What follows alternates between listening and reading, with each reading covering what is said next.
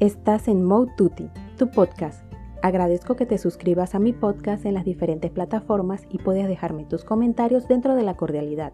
Puedes seguirme en mi blog moututi.com, en Instagram, Twitter y Facebook como arroba y en mi canal de YouTube Moututi. En esta ocasión voy a hablarles del cuidado del cabello que me funciona a mí. La diferencia es que no voy a mencionar productos, más bien voy a referirme a esos detalles que pasamos por alto. No soy dermatóloga ni estilista. Lo que les comento es lo que me ha funcionado entre ensayo y error a mi tipo de cabello. Mi cabello no es lacio ni rizado. Es más bien rebelde, de hebra delgada, con la raíz que tiende a ser grasa y las puntas secas. Empezaremos desde antes de lavarnos el cabello. Dirán, ¿qué importa esto?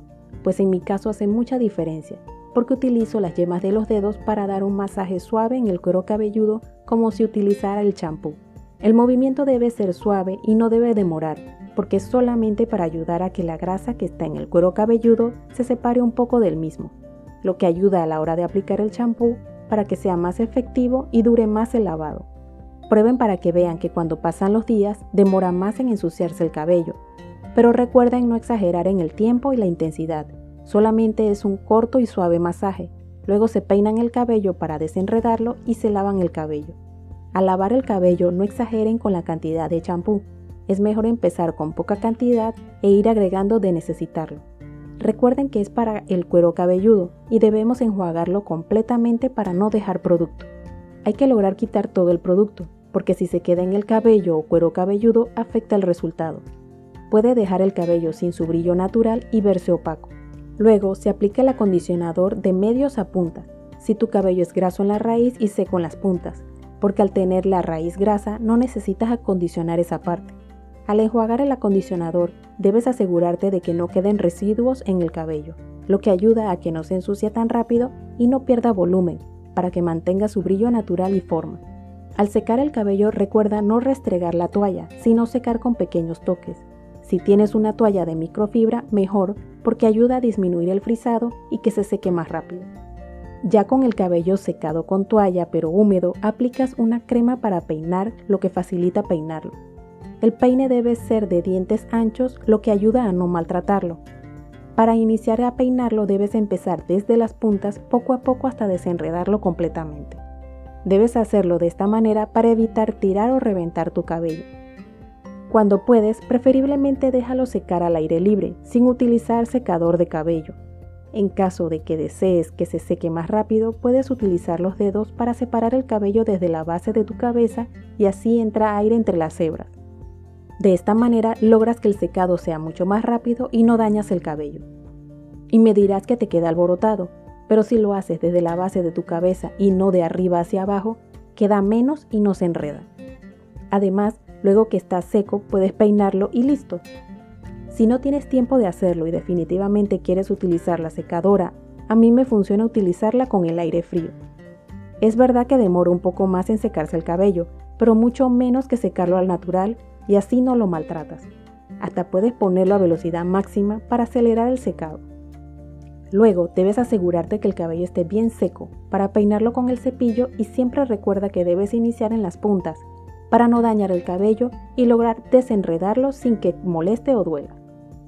Para darle forma como de pequeñas ondas al cabello, lo que me funciona es hacer una pequeña tortita, le llamo yo, en la parte más cómoda para ti. También va a depender qué tan lacio quieres el cabello. O más bien, desde dónde quieres que empiecen las ondas en tu cabello, porque entre más arriba te hagas el amarre del cabello, más arriba inician las ondas, y entre más abajo, más lacio quedará cerca del cráneo. Para no maltratarlo debes utilizar ya sea unos ganchos o alguna banda elástica que no maltrate tu cabello. Yo utilizo son unos ganchos que venden para este tipo de peinado. Con esta opción te liberas de preocuparte por hacerte ondas con algún otro aparato que utilice calor. Además, ahorras tiempo porque no vas a tener que estar realizando un peinado.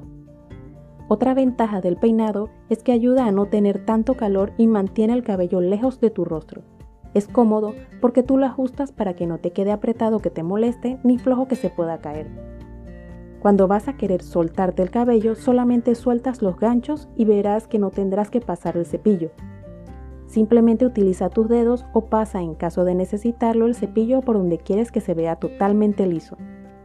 A veces lo que sí sucede, como todo el que tiene cabellos que están saliendo, es que se frizan, pero se logran controlar luego que pasas el cepillo con tus dedos o con un poquito de la crema para peinar que utilices. Utiliza muy poquito producto para esos pequeños cabellos que quieres controlar, porque si no lograrás es un efecto de cabello aplastado. Yo no utilizo producto, simplemente el cepillo o mis manos y se controla bien. Cuando regreses a casa, cepilla muy bien el cabello con el mismo cuidado de ir desde las puntas. Al estar completamente desenredado, vuelves a realizar la tortita para que el cabello se mantenga limpio y peinado por más tiempo. El mismo peinado sirve para cuidar tu cabello del sudor al realizar ejercicio, porque el sudor también puede afectarlo.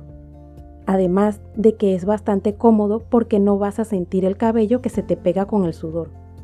Recuerden que les comento los cuidados que le sirven a mi cabello que es bastante rebelde sin ser rizado ni lacio, graso en la raíz y seco en las puntas.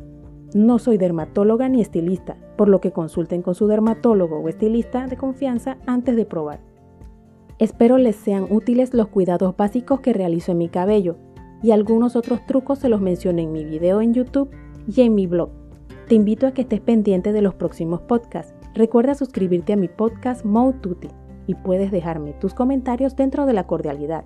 Puedes seguirme en mi blog moututi.com, en Instagram, Twitter y Facebook como arroba y en mi canal de YouTube Moututi.